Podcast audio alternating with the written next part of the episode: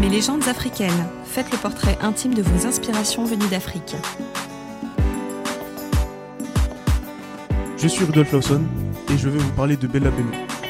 J'ai choisi de vous parler de Bella Bello car elle représente à la fois le regret éternel, mais aussi l'une des plus grandes fiertés du Togo, petit pays d'Afrique de l'Ouest dont je suis originaire. Comment j'ai connu euh, Bella Bello? Ça s'est passé en deux phases. Tout d'abord, euh, c'était en entendant ses chansons euh, dans des fêtes quand j'étais tout petit, sans pouvoir mettre un nom et un visage à l'interprète. je pense particulièrement à une chanson qui est Niedi, qui est la chanson qui m'a le plus marqué durant le mariage de mes parents lorsque j'avais 4 ans. Et ensuite, la deuxième phase, c'était un après-midi d'été en 2006, lorsque j'étais en vacances, toujours au Togo bien sûr. Une de ces vidéos qui passait à la, à la télé sur la première chaîne, donc la TVT pour être précis. Et c'est à ce moment-là que j'ai pu la visualiser et je me souviens aussi que c'est mon frère qui, euh, pendant le clip, m'a raconté brièvement son histoire et sa fin tragique. Alors, il faut savoir que hum, c'est un pays qui a connu très peu de symboles, très peu de porte-drapeaux à l'international depuis son existence. Et Bella Bello était la première figure non politique emblématique au Togo, bien avant les Emmanuel Adebayor, les Toufan, etc. Et elle était aussi euh, le premier grand artiste francophone sur la scène musicale. Ça, c'est pas quelque chose qui est à, négliger. Alors, euh, euh, Bella Bello, donc de son vrai nom Georgette Nafiatou Adjaoui, est une chanteuse togolaise qui est née en 1945 et qui est tragiquement décédée lors d'un accident de la route euh, le 10 décembre 1973 à seulement 28 ans. Elle a d'abord effectué, elle a d'abord effectué des études de, secrétariat à Abidjan en Côte d'Ivoire. Donc c'est là-bas qu'elle a appris le solfège à l'école des beaux-arts donc dans les années 1960 mais c'est juste avant son, son départ du Togo qu'elle faisait part de ses immenses qualités euh, vocales à travers la participation à des événements, majoritairement scolaires. Et son talent était tellement incroyable qu'elle était invitée aux festivités de la fête nationale d'indépendance euh, du euh, Bénin, donc le pays voisin, et à seulement 20 ans.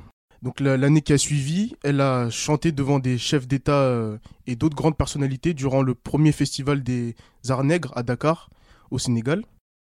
Et donc, quels sont ses principaux euh, faits marquants? Donc euh, il y a déjà ses succès musicaux comme euh, Rokia, Bléou, Zélier ou encore Dénigment par exemple qu'on peut entendre notamment dans une célèbre série qui s'appelle Les Guignols d'Abidjan. Autre fait marquant, le fait qu'elle ait chanté à l'Olympia en 1969, donc qui est un, fait très rare pour un artiste africain à l'époque. Il y a aussi le fait qu'elle ait côtoyé Myriam Makeba. Et personnellement, je pense que Bella Bello aurait été au moins aussi connue que Makeba à l'échelle mondiale si elle avait vécu plus longtemps. Ça, ça reste que mon avis. Parce qu'il faut savoir que c'est une artiste qui crée de l'hystérie autour d'elle, que ce soit en Afrique ou même en dehors, où elle a donné des concerts aux Antilles, en Yougoslavie, en Grèce ou encore au Brésil. Et son visage était même dessiné sur des euh, billets de 10 000 francs CFA. C'était un choix de la Banque centrale à l'époque, et c'est dire la dimension qu'elle avait et l'icône qu'elle représentait. Ce qui est fort chez elle, c'est que malgré sa courte carrière et sa courte vie, elle a laissé euh, un héritage dans la musique africaine, de par sa voix, de par son élégance, de son charisme, de, par la profondeur de ses textes. Et il faut savoir qu'elle était surnommée la Blues Woman d'Afrique. Donc c'est ainsi qu'elle a inspiré énormément de grands artistes, dont euh, Manu Dibango, avec qui elle devait partir en tournée aux États-Unis avant son accident tragique. Euh, en termes d'influence et d'héritage laissé sur la musique africaine, l'exemple le plus marquant que j'ai en tête, et aussi le plus récent, c'est lorsque Angelique Kidjo, la béninoise, a repris en 2018 son titre Bléou à Paris devant le monde entier à l'occasion euh, du centenaire de la Première Guerre mondiale. Alors, euh, Bella Bello m'a inspiré car en tant que Togolais d'origine, c'est une fierté déjà, premièrement, de se dire que la première grande artiste francophone à l'échelle internationale, comme je l'ai dit avant, vient du Togo. Celle qui a montré la voie et qui a montré qu'on pouvait venir d'un tout petit pays et faire du bruit, donc dans le sens euh, très positif du terme. Comme je l'ai dit avant, c'est d'autant plus fort car on a vu par la suite qu'en tant que Togolais, il est difficile de se faire un nom, mais elle, elle a réussi à le faire. Et en plus, elle a fait cela euh, sans chanter en français, en anglais, donc elle a chanté dans, dans, les langues locales, ce qui est une symbolique encore plus forte pour moi. Son parcours doit être connu euh, du plus grand nombre car euh, elle a prouvé que peu importe l'âge, peu importe d'où l'on vient, grâce au talent, on peut devenir quelqu'un de grand, de légendaire, d'iconique.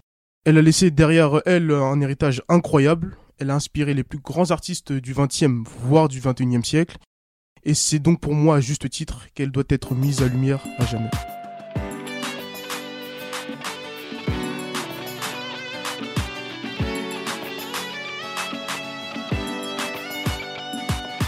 C'était Mes légendes africaines, un programme Wana Media. Retrouvez-nous sur votre réseau social préféré et sur toutes les plateformes de podcasts de qualité.